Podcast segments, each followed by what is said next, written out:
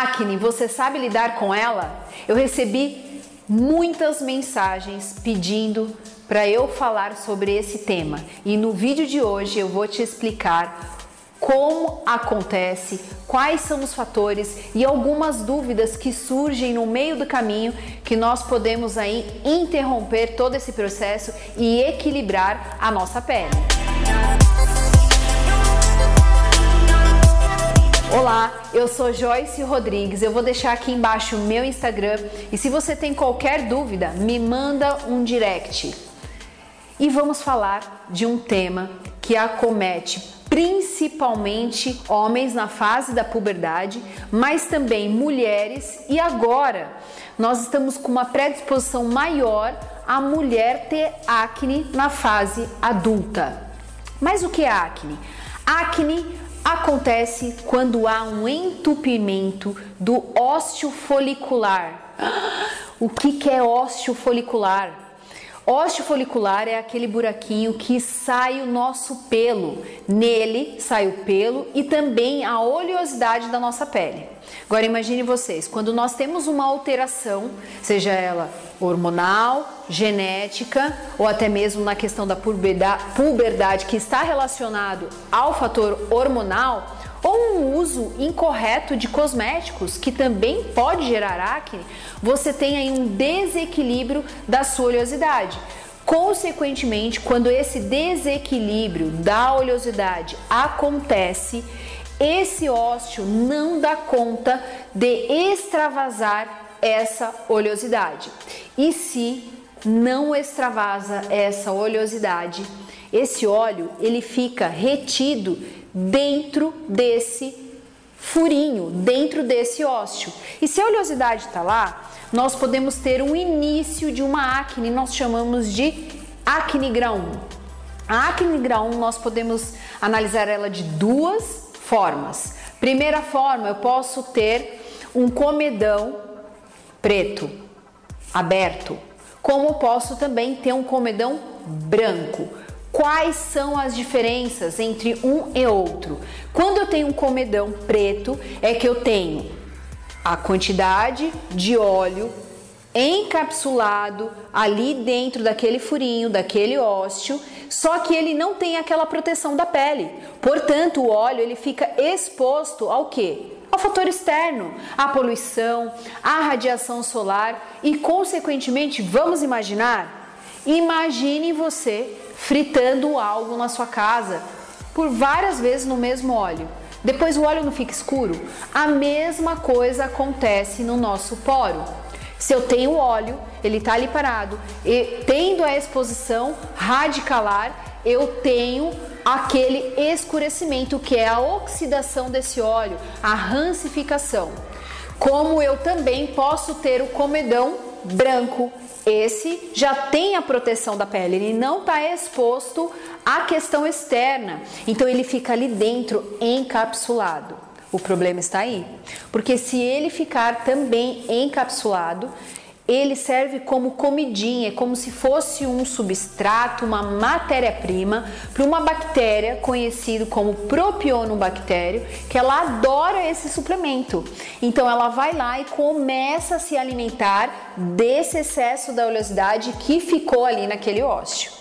Consequentemente, a gente já tem uma acne grau 2, onde nós temos uma proliferação bacteriana. Lembre-se que a área da estética ela pode tratar acne grau 1 e acne grau 2. Acne grau 3, 4 e 5 são procedimentos médicos, mas que nós da área da estética também conseguimos tratar com tratamentos coadjuvantes. Então, com um bom suplemento, com um bom procedimento estético, nós conseguimos também ajudar a esse cliente, a esse paciente a ter resultado.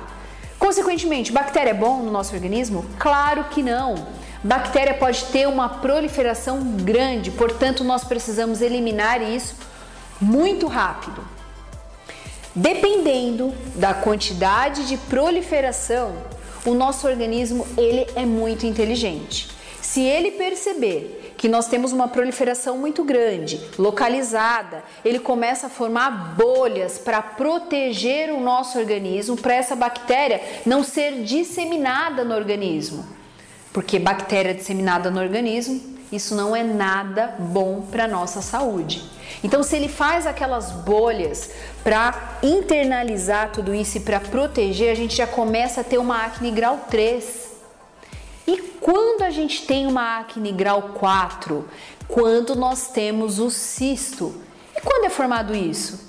Imagine que eu tenho a bolha, o nosso organismo começa a formar fibrose e aí eu começo a ficar com cistos, com esses nódulos. Consequentemente, essa acne ela é muito mais difícil de ser tratada. E a acne grau 5 é a mais rara, acontece mais em homens e ela é fulminante, ela tem muito no tórax, costas e ela tem que ser tratada com medicamento e ir ao médico imediatamente. Lembre-se que acne também é multifatorial e tem, tem fator emocional, tem fator físico relacionado a tudo isso. E agora vamos a algumas informações. Estresse gera acne. Quando eu estou nervoso, passando por alguns problemas, eu posso ter uma predisposição a ter acne? Pode. Por quê? Porque o aumento de cortisol, ele se comunica muito com a nossa glândula sebácea.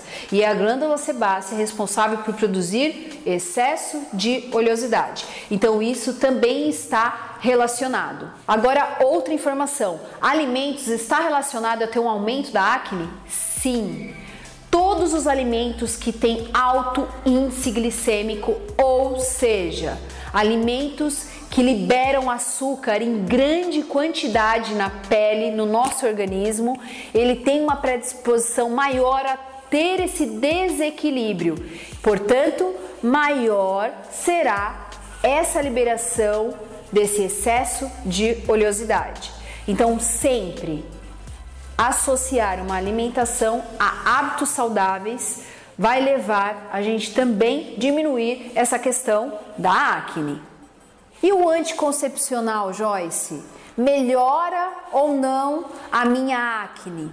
Lembre-se que meninas no período de adolescência sempre tem uma intervenção, uma alteração, uma desregulação hormonal nós temos alguns hormônios, entre eles o estrogênio e progesterona. A progesterona, quando ela está num índice maior, numa concentração maior, maior probabilidade de ter excesso de oleosidade.